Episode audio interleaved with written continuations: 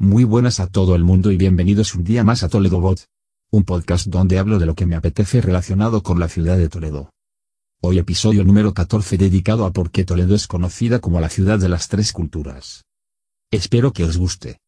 Pero antes, como siempre, ya sabéis que visitando la web de toledobot.com podéis encontrar la manera de tenerme como un asistente personal en vuestra visita a Toledo.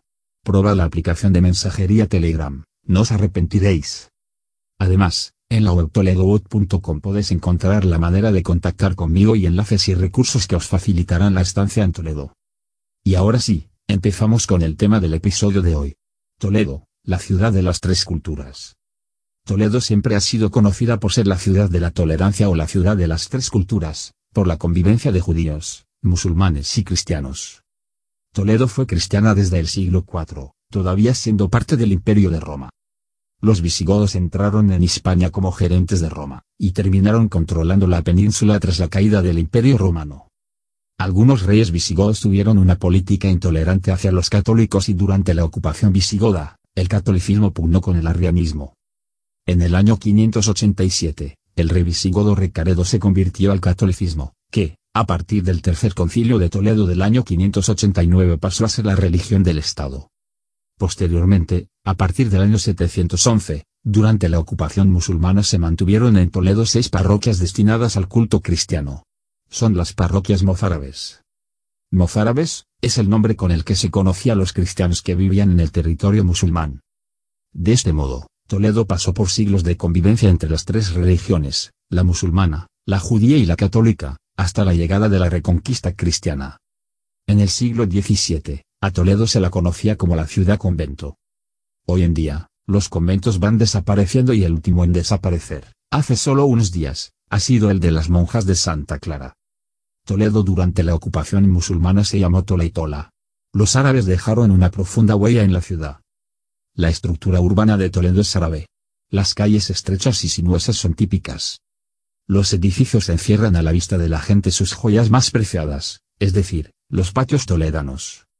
Si visitáis la ciudad durante la celebración del Corpus podéis visitar los patios toledanos, puesto que durante esas fechas se celebra un concurso y muchos se abren al público. Os dejo las notas del programa un enlace a la web de la Asociación de Amigos de los Patios de Toledo. De la docena de mezquitas que existieron en Toledo quedan dos, la del Cristo de la Luz, que data del año 999, y la de Tornerías, que es algo posterior. Por cierto, en este año 2018 está previsto reabrir la mezquita de Tornerías que llevaba cerrada desde hace un montón de tiempo. La mezquita mayor de la ciudad durante la ocupación árabe, estaba en el emplazamiento actual de la catedral, pero parece ser que no fue un edificio notable, aunque sí tenía grandes dimensiones. Los barrios del sur, colindantes con el río, estaban ocupados por las tenerías, tintorerías y otras instalaciones relacionadas con el agua. Las puertas de Alfonso VI, la del Vado y la de Alcántara y de doce cantos tienen estructuras árabes. La puerta del Vado es una puerta muy similar a la de Alfonso VI que fue descubierta no hace muchos años, y permanece soterrada. La noria en la orilla del Tajo, en el Parque Safont, es herencia de las técnicas de regadío musulmanas. Ya os comenté en otro episodio del podcast que la zona de Safont era una zona de regadíos y huertas. Pero sobre todo, la herencia más patente y omnipresente de la cultura árabe en la ciudad es el arte mudéjar, Después de la reconquista cristiana de la ciudad en 1085, la expresión mudéjar se utiliza para designar a los musulmanes que permanecieron viviendo en territorio conquistado por los cristianos. El uso del ladrillo, la mampostería, los variados arcos entrelazados, las techumbres de madera y las ricas yeserías, fueron utilizados durante siglos en multitud de edificios por toda la ciudad. Yo creo que, se puede decir, que los mudéjares fueron los albañiles y los maestros de obra de la ciudad durante mucho tiempo. La iglesia de Santiago de Arrabal es conocida como la Catedral del Arte Mudéjar. Si os apetece visitarla, está justo al lado de la puerta de bisagra. La sociedad judía es la otra gran cultura que convivió con cristianos y musulmanes en la ciudad. Actualmente, llamamos barrio judío de la ciudad a la zona suroeste de la misma. Desde hace unos años, el barrio judío está señalizado con varios distintivos de cerámica incrustados en el pavimento y las paredes, incluso, las entradas al barrio desde la ciudad por la calle de Santo Tomé, y desde fuera de la ciudad, por la puerta del Cambrón, están señalizadas por la noche con unos proyectores de luz sobre el pavimento. Las dos únicas sinagogas que permanecen en pie actualmente, inducen a llamar el barrio donde se encuentran, la judería. Las sinagogas son la de Santa María la Blanca y la del Tránsito, o Museo Sefardí. En Toledo llegó a haber un total de 10 sinagogas repartidas por la ciudad. En esa zona, también están el Museo del Greco, el Monasterio de San Juan de los Reyes, el Paseo del Tránsito, Mirador de San Cristóbal, etc. Ya os he dicho que es mi barrio preferido de la ciudad.